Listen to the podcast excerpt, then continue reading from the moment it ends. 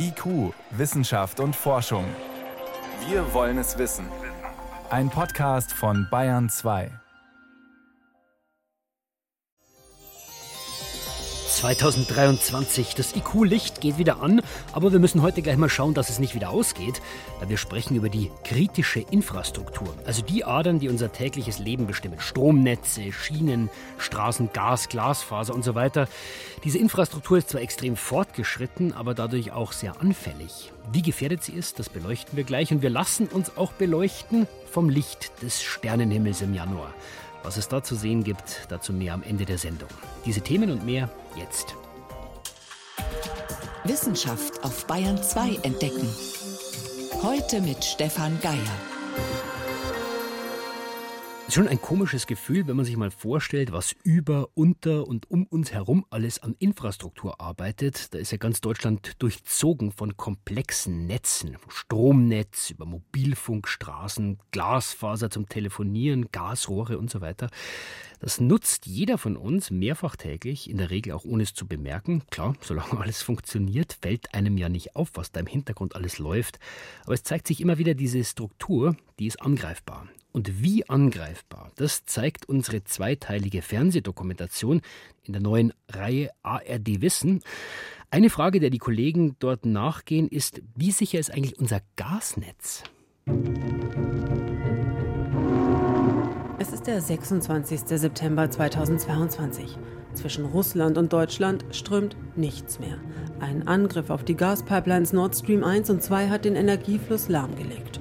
Das Leck am Grund der Ostsee wirkt sich auf fast alle europäischen Länder aus.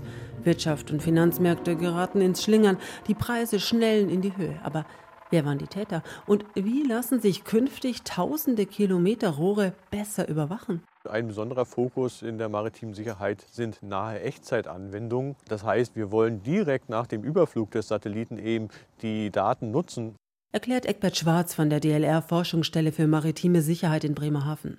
Zwar können Satelliten keine Bilder unter Wasser aufnehmen, aber sie zeigen ungewöhnliche Schiffsbewegungen in der Nähe von Pipelines. Dann ist sowas natürlich auffällig und stellt in einer gewisser Weise eine Anomalie dar.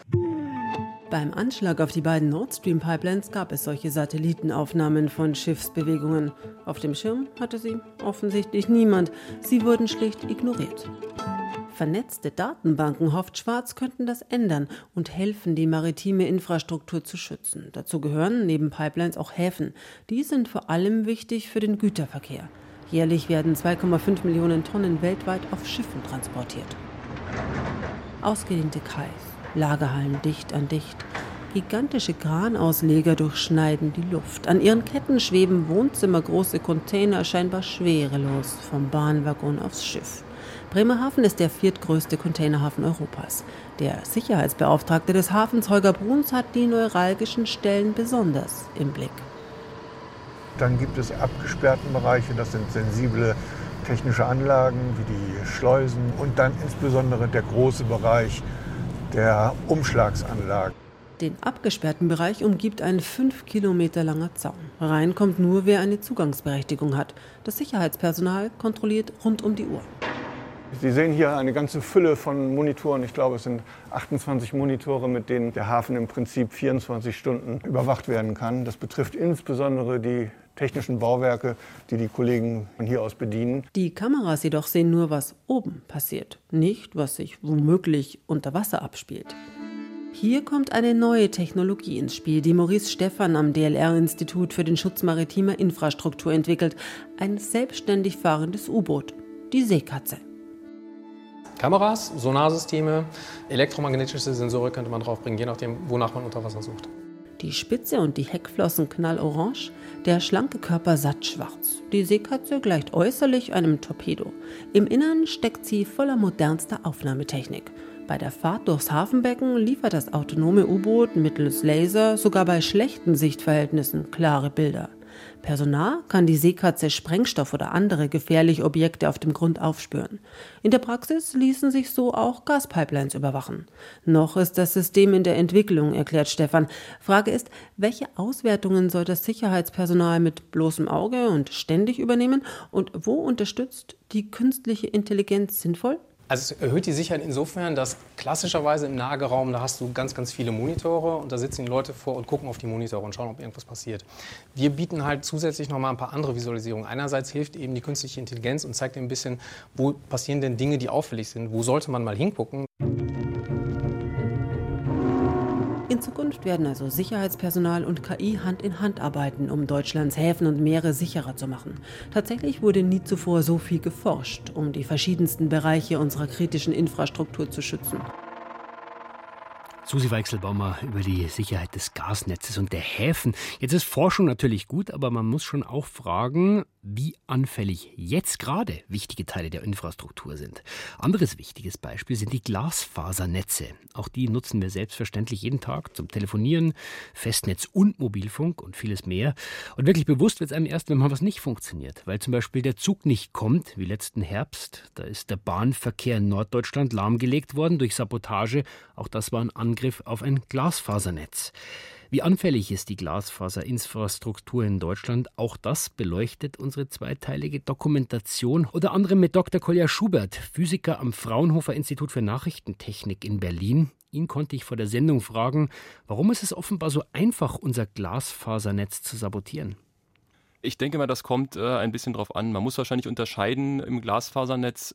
Das Netz der Deutschen Bahn ist ein Netz, das entlang der Bahntrassen verlegt ist, was prinzipiell dadurch geschützt ist, dass Bahnanlagen an sich natürlich äh, überwacht sind und nicht einfach betreten werden können. Mhm. Die Fasern selber sind aber dort nicht vergraben. Also die liegen sozusagen entlang der Bahntrasse, ich glaube in Betonschächten oder in, in Betonwannen, sodass man, wenn man denn aufs Bahngelände kommt, dann relativ einfach rankommt der größte Teil der Glasfaserinfrastruktur, jetzt zum Beispiel der der Telekom, der ist vergraben. So in der Regel ein bis anderthalb Meter tief in der Erde.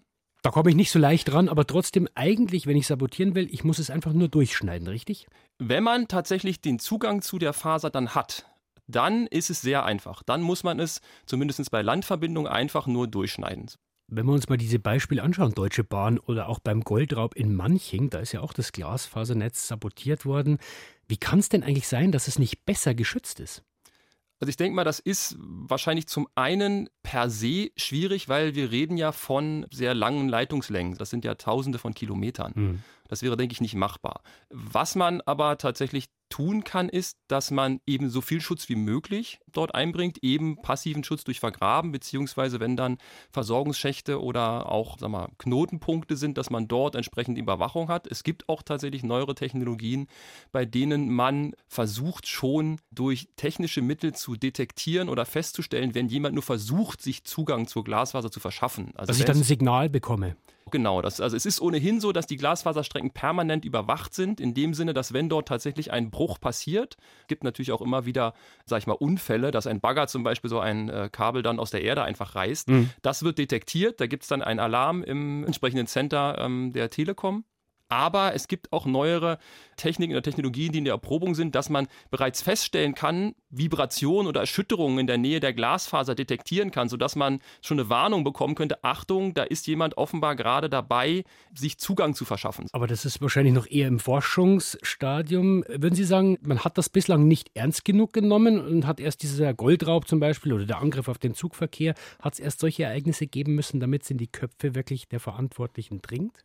Ich denke mal, dass äh, prinzipiell schon das Bewusstsein da ist, aber wie das immer ist, wenn sich die Begleitumstände ändern und tatsächlich auch die Technologien sich ändern und die Anwendung sich ändern, muss man immer wieder anpassen. Und ich denke mal, wir sind jetzt auch wieder in so einer Phase, wo man der Bedeutung des Glasfasernetzes für die Gesellschaft mehr Beachtung schenken muss und dann eben an der Stelle auch einfach nachführen muss. An welchen Stellen ist denn das Glasfasernetz äh, für uns so bedeutsam? Es geht ja nicht nur darum, dass man von zu Hause schnell im Internet surfen kann es ist heutzutage nicht mehr wegzudenken. Der eine wichtige Punkt zum Beispiel ist, dass äh, wir uns bewusst machen müssen, dass jede Art, wie wir kommunizieren, also auch Telefon, mittlerweile alles über das Internet läuft, die sogenannte IP-Telefonie. Genauso ist es mit dem Mobilfunknetz. Auch das Mobilfunknetz, wenn man mit dem Handy unterwegs ist, hat man ja den Eindruck, man würde einfach durch die Luft kommunizieren. Was mhm. prinzipiell stimmt, aber das heißt nur bis zum nächsten Funkmast. Vom nächsten Funkmast aus geht es in der Regel mit Glasfaser weiter. Das heißt, am Ende jegliche Art, wie wir kommunizieren, landet früher oder später im Glasfasernetz. Jetzt waren dieser Angriff auf die Deutsche Bahn zum Beispiel oder auch die Sabotage beim Raub in Manching, das waren ja einzelne, gezielte Angriffe. Wie wahrscheinlich ist es denn, dass es mal größere Ausfälle oder Angriffe gibt auf das Glasfasernetz? Ich denke, auch da muss man wahrscheinlich ein bisschen umdenken. Die Glasfasernetze sind aktuell so ausgelegt, dass sie zufälligen Ausfällen standhalten. Also das heißt, die sind auch so geplant, auch mit den Ersatzwegen so geplant, dass wenn es, was ja immer wieder passiert, ich hatte es ja angedeutet, ein Bagger und ein Kabel rausreißt, dass dann entsprechend Ersatzwege geschaltet werden können. Also ein zweites Kabel. Genau, ein zweites Kabel im Wesentlichen, beziehungsweise es ist sozusagen wie ein dichtes Gitter und man hat, wenn man von Punkt A nach Punkt B kommen will, immer viele verschiedene Wege sozusagen. Das heißt, wenn ein Weg gekappt wird, dann kann man sozusagen den nächsten Weg nehmen. Aber man muss sozusagen sich jetzt vor Augen führen, dass man sich auch anschauen muss, was passiert denn, wenn jemand tatsächlich gezielt sich dieses Netz anschaut und sich die Informationen verschafft hat, wo die Knotenpunkte sind und versucht jetzt gezielt durch einen Angriff auf ganz wenige Knotenpunkte möglichst viel Schaden im Netz anzurichten. Und darauf, denke ich, muss man sich vorbereiten, dass man die Netze auch dagegen robuster macht und entsprechend auch so auslegt, dass man dann dort möglichst wenig Angriffsfläche bietet. Was wäre denn Ihre wichtigste Forderung? Was müssen wir tun, um die Glasfaserinfrastruktur in Deutschland wirklich sicher zu machen? Also ich denke mal, ein wichtiger Punkt ist tatsächlich, das auch im Bewusstsein zu halten, dass wir an der Stelle mit der Glasfaser eine sehr wichtige grundlegende Technologie haben, die das Rückgrat für unsere moderne Leistungsgesellschaft ist und für unsere moderne sag ich mal, digitale Gesellschaft. Und wir müssen natürlich auch junge Menschen immer wieder animieren, tatsächlich in diesem Bereich auch aktiv werden zu wollen. Thema dort Fachkräftemangel, Nachwuchsmangel, den wir auch spüren. Also auch dort wäre mein Appell tatsächlich nach draußen. Das ist ein sehr spannendes Thema. Unterseekabelverbindung, Glasfaserverbindung insgesamt. Also dort äh, hilft es sicherlich auch, wenn wir einfach Menschen haben, die sich tatsächlich mit dem Thema beschäftigen, sich dafür begeistern. Wie angreifbar ist das Glasfasernetz, die Glasfasernetzinfrastruktur in Deutschland? Das waren Informationen und Einschätzungen von Dr. Kolja Schubert. Er ist Physiker am Fraunhofer Institut für Nachrichtentechnik in Berlin. Herr Schubert, ich danke Ihnen für das Gespräch. Danke. Und wenn Sie noch mehr wissen wollen zum Thema, dann empfehle ich Ihnen ARD Wissen heute, die neue Wissensdoku im ersten. Das Ganze startet heute Abend um 22.50 Uhr oder Sie können natürlich auch gleich jetzt nach IQ schauen in der ARD Mediathek. IQ Wissenschaft und Forschung. Wenn Sie mehr wissen wollen, Hintergründe zum Programm von IQ finden Sie unter bayern2.de. IQ Wissenschaft und Forschung. Montag bis Freitag ab 18 Uhr. Wir haben ein neues Jahr mit neuen Vorsätzen und auch Wünschen. Und da wollen viele, dass es endlich mal ein Jahr wird, in dem Corona erstmals keine wirklich große Rolle mehr spielt. Und dann, naja, dann gibt es schon wieder die ersten Meldungen über die nächste Variante mit dem sperrigen Namen XBB 1.5, ein neuer Untertyp von Omikron. Der kommt nicht aus China, sondern die USA sind der Hotspot. Forschende sagen, XBB 1.5 wird sich bald weltweit ausbreiten. Ja, was heißt das jetzt für uns? Über den aktuellen Stand berichtet Moritz Pompel. Roman Wölfel ist einer der Sequenzierungsexperten in Deutschland. Am Münchner Institut für Mikrobiologie der Bundeswehr untersuchte er mit seinem Team Corona-Proben.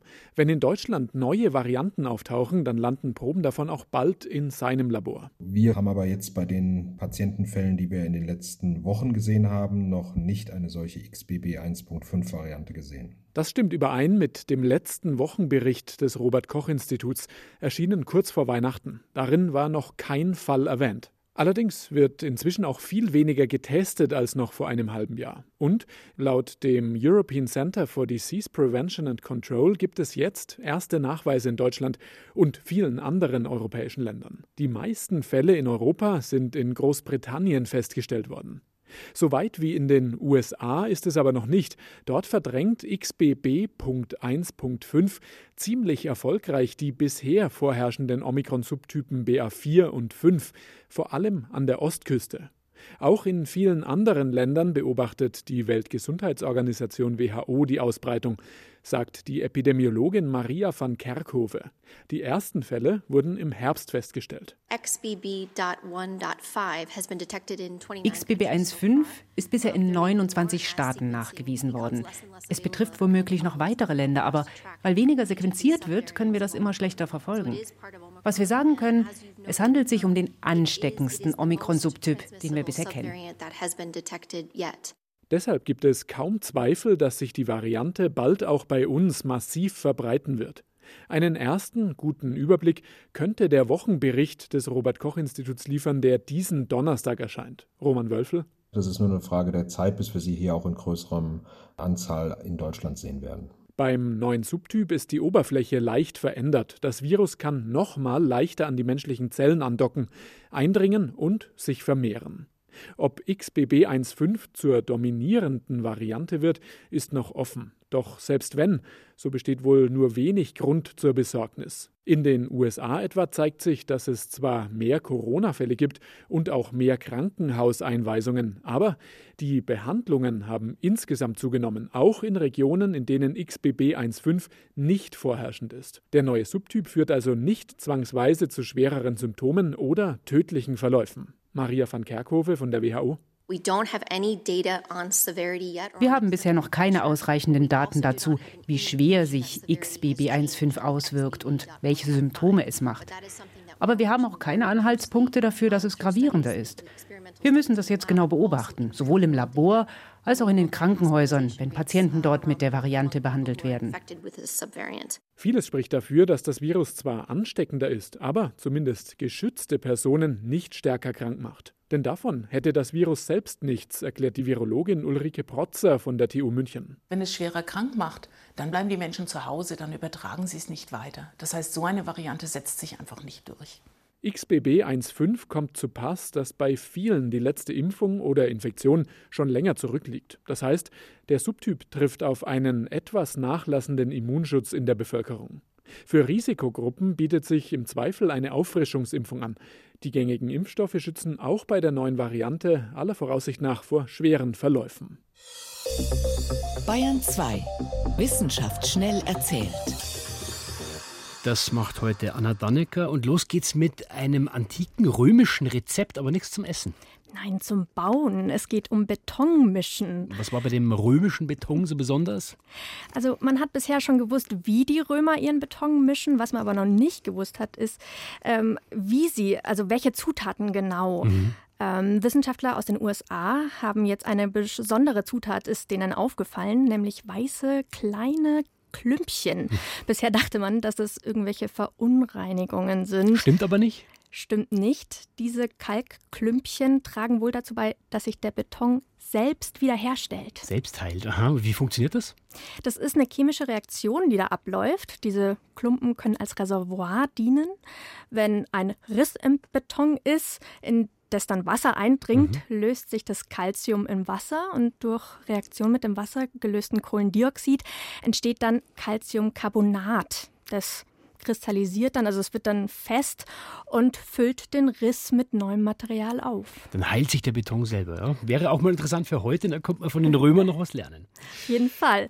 Eine weitere Wissenschaftsmeldung von heute könnte helfen, unseren CO2-Fußabdruck zu verkleinern.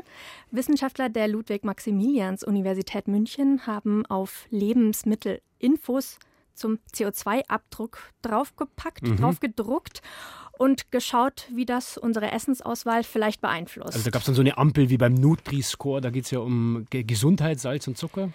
Genau, sie haben äh, an der Münchner Mensa einen großen Feldversuch gestartet, haben da über 10.000 Studierende untersucht und beobachtet und haben eben geguckt, wie die auf verschiedene CO2-Label, also wie so diese Ampeln, mhm. auf ihrem Essen reagieren. Sie haben ein paar verschiedene getestet. Ähm, manche Studierende haben gesehen, ähm, wie viel CO2-Emissionen in Gramm sie verursachen. Mhm. Andere ihr verbrauchtes CO2-Budget in Prozent. Was gab es da zum Beispiel zu essen?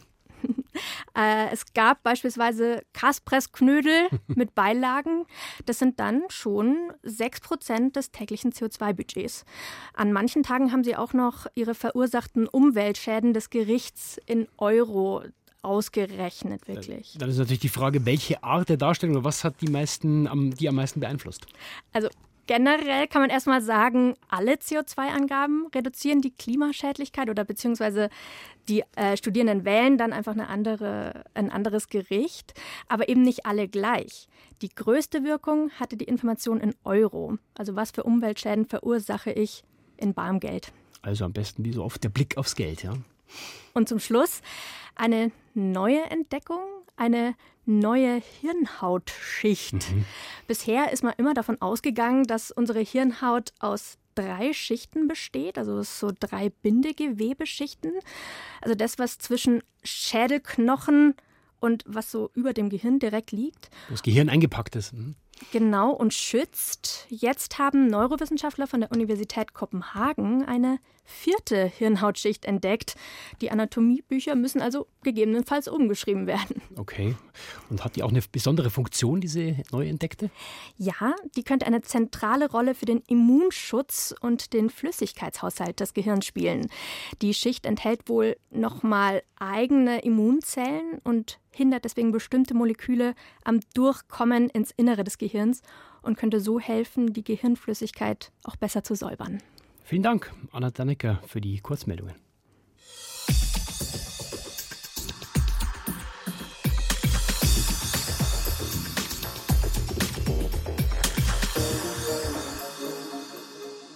Am Anfang der Sendung ging es ja heute darum, was wir tun müssen, damit das Licht nicht ausgeht. Stichwort kritische Infrastruktur. Und jetzt knipsen wir das Licht aber an und schauen in den Sternenhimmel im Januar. Die gute Nachricht?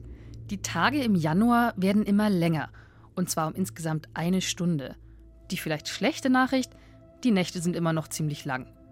Doch gerade jetzt im dunkelsten Winter kann Ihnen der Nachthimmel viele Geschichten erzählen. Unübersehbar prangt da Orion, der Jäger, leicht erkennbar an seinem Gürtel aus drei Sternen mit Schwert darunter. Zusammen mit seinen Hunden jagt Orion dem hübschen Siebengestirn hinterher, das vom Stier beschützt wird. Auch der Fuhrmann und die Zwillinge glänzen hell. Und der große Wagen, der eigentlich Teil des Sternbilds des großen Bären ist, kommt langsam wieder aus dem Norden hervor und rollt in der Nacht hoch zum Himmel hinauf.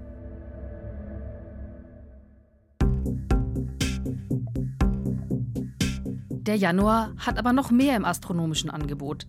Alle Planeten unseres Sonnensystems zum Beispiel und zwei davon scheinen sich sogar fast zu begegnen. Saturn und Venus nähern sich im Januar schnell und ziehen dicht aneinander vorbei. Werfen Sie doch einen Blick gen Südwesten. Der Abstand zwischen Saturn und Venus ist am 22.01. am kleinsten und beträgt nur knapp ein halbes Grad, was etwa einer Vollmondbreite entspricht. Die Venus zieht von unten nach oben, der Saturn von oben nach unten wenn Sie den Lauf dieser Planeten im Januar verfolgen, schaut das doch irgendwie komisch aus. Die Venus kommt hinter der Sonne hervor und steht jeden Abend nach Sonnenuntergang höher am Himmel. Der Saturn hingegen nähert sich der Sonne aus unserer Sicht und steht mit jedem Abend tiefer im Südwesten. Bald wird er ganz hinter der Sonne verschwinden. Sprich, Saturn und Venus wandern in entgegengesetzte Richtungen. Kreisen die beiden Planeten etwa entgegengesetzt um die Sonne, einer links, einer rechts rum? Natürlich nicht. Dieser Eindruck entsteht nur aus unserem irdischen Blickwinkel. Der Saturn verschwindet nur hinter der Sonne, weil sich die Erde auf ihrer eigenen kleineren Runde um die Sonne viel schneller bewegt als der Saturn. Der Saturn ist schließlich viel weiter von der Sonne entfernt als wir. Deswegen braucht er für eine Runde um die Sonne viel länger. Und deswegen schiebt sich durch die unterschiedlichen Geschwindigkeiten allmählich die Sonne zwischen uns und Saturn. Die Venus hingegen hat eine noch kleinere Runde um die Sonne zu drehen als die Erde. Deswegen eilt sie uns hinterher, wenn sie als Abendstern erstmals auftaucht. Etwa ein Dreivierteljahr später überholt die Venus dann uns Erdlinge auf der Innenbahn. Wo Sie wann welche Sterne und Planeten am besten sehen können, zeigen wir Ihnen mit Sternkarten online im Sternenhimmel, zu finden unter ardalpha.de. Der Sternenhimmel mit Franziska Konitzer. Soweit war es das vom IQ-Team für heute. Stefan Geier war Mikrofon.